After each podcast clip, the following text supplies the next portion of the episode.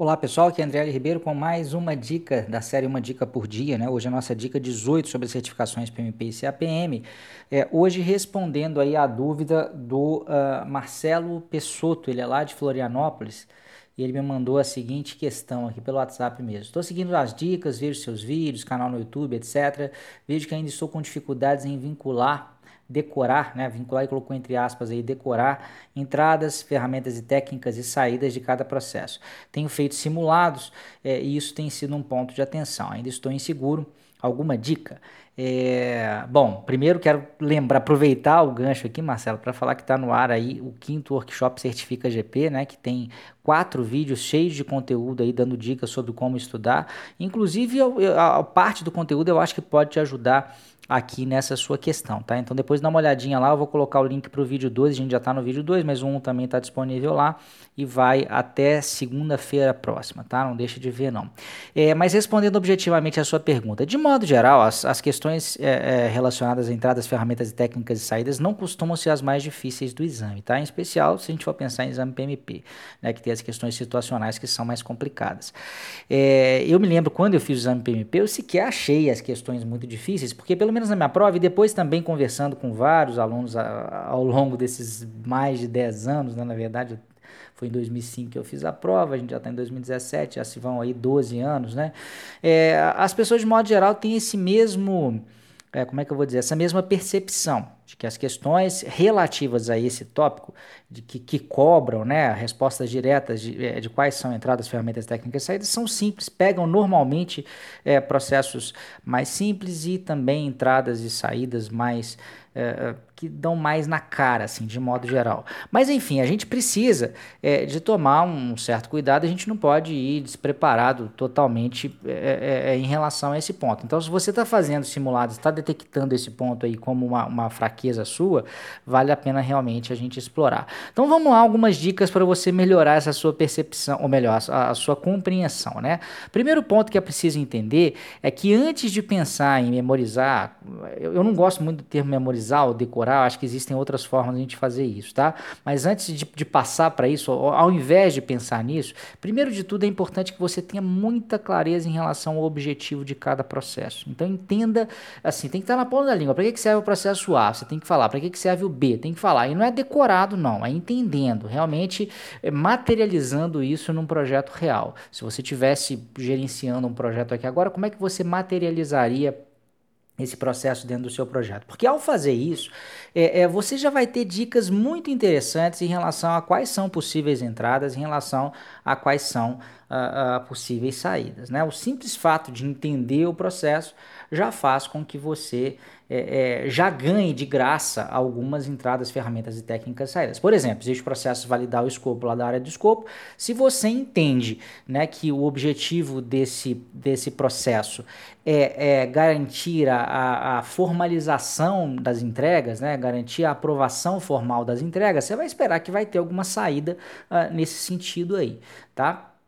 E você vai esperar também que tenha como entrada, possivelmente, as entregas para serem validadas. Né? E você vai esperar que também tenha alguma ferramenta e técnica relacionada à questão da validação. Então, percebe? Simplesmente saber para que, que serve o processo de uma forma aprofundada já te facilita demais. E esse, essa é a principal dica que eu dou para os meus alunos. E vira e mexe, a turma vai lá, faz a prova, é aprovada e coloca como depoimento lá no nosso fórum é, é que seguiu essa linha e, e foi muito produtivo. tá? Mas além disso, uma, uma, uma, estratégia que eu também costumo recomendar, porque eu fiz quando eu fiz a prova lá em 2005. Ao invés de ficar lá igual um macaco de repetição na frente lá do, do, do, do PMBOK, é, olhando para a tela e tentando repetir, tampando aquele negócio, tentando repetir, eu usava uma abordagem mais interessante, que eu pensava num determinado processo e sem olhar para o PMBOK, depois de ter essa compreensão do processo, com todas as minhas forças eu tentava escrever numa folha de papel o que, que eu achava que seria uma, as entradas, as ferramentas técnicas e as saídas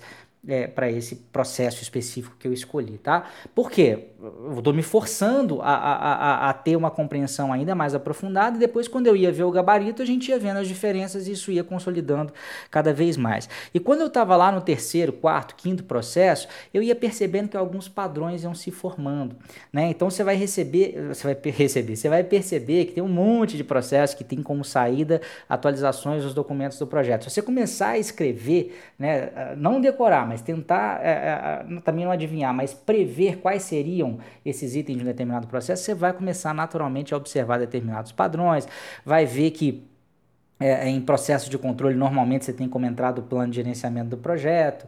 Né? É, é, você pode também, aí já pensando numa terceira tática, além de tentar escrever no papel e depois checar e, e observando esses padrões. Você pode pegar essas saídas e essas entradas mais batidas, né? Por exemplo, uma entrada que sempre aparece, ou aparece muitas vezes, que são os ativos de processos organizacionais. Pega a versão eletrônica do PMBOK e, e, e dá um find, né? Dá um Ctrl F lá e começa a ver em quais processos ele aparece. Você vai ver que é uma pancada. Talvez aí seja interessante observar quais processos em que não aparece. Você vai formando também uma compreensão. Então repare que tem várias pequenas ações que você pode tomar que, que não significam você simplesmente ficar fazendo aquela memorização que a gente chama, entre aspas, de, de burra, né? É, é, que podem te ajudar aí nessa compreensão.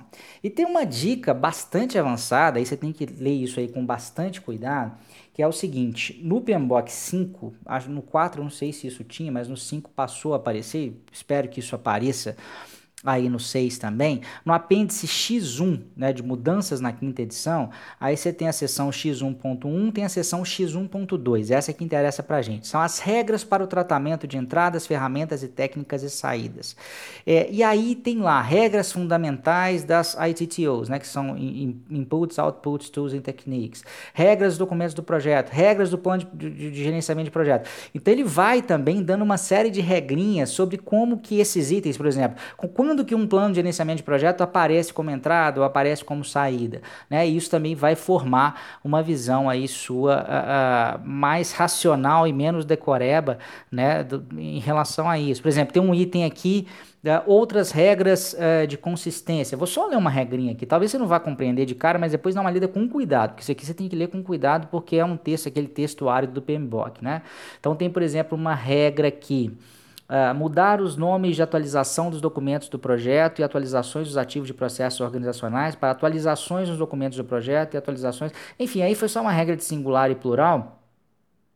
Uh, mas enfim, eu, eu, acho que vale a pena. São, são regrinhas aqui, eu não estou não tô conseguindo talvez contextualizar uma, uma de imediato aqui, é, mas eu acho que. Aqui, por exemplo, nas listas de entradas das ITTOs, né, que são entradas, ferramentas técnicas e saídas, se os planos e linhas de base auxiliares do plano de gerenciamento de projeto tiverem a função de entradas principais no processo, eles devem ser especificamente listados. Eu sei que é uma regra que para muita gente aqui não vai fazer sentido a princípio, porque não está nesse ritmo de estudos aí, mas para quem já está e para quem pode é, é, analisar isso aí com mais cuidado, eu acho que pode ajudar. Essa, essa é a minha última dica, eu acho que todas as outras também são muito importantes, então só recapitulando, a primeira é saber de de qual salteado errado, né? Saber explicar muito bem para que, que serve cada processo, não decorando, mas sabendo é, na prática mesmo. O segundo ponto, tentar escrever em folhas de papel aí quais são essas entradas, ferramentas e técnicas, depois conferir e ir percebendo padrões à medida em que vai fazendo isso. Terceiro, usar a versão eletrônica do PMBOK para analisar algumas, alguns padrões aí também de, de entradas e, e, e saídas e ferramentas técnicas muito batidas, onde que eles aparecem. E como quarta dica aí, essas regras para o tratamento de entradas, ferramentas e técnicas, que está lá no apêndice X1 é, é, tá aqui no meu PMBOK, tá na página 463, que começa, na verdade, 464, né, que vem a seção X1.2. É isso aí, espero que tenham gostado e também espero que vocês deem uma olhada no segundo vídeo do Certifica GP que está no ar, porque na né, quinta-feira já vem o terceiro, vocês vão ter que assistir também, se vocês quiserem realmente aprender muita coisa aí comigo, né, que eu costumo dizer que o Certifica GP é o meu, meu melhor conteúdo acerca das certificações, então se você está gostando desse áudio, dá uma olhadinha lá também. Tá bom? Um grande abraço e até amanhã. Tchau, tchau.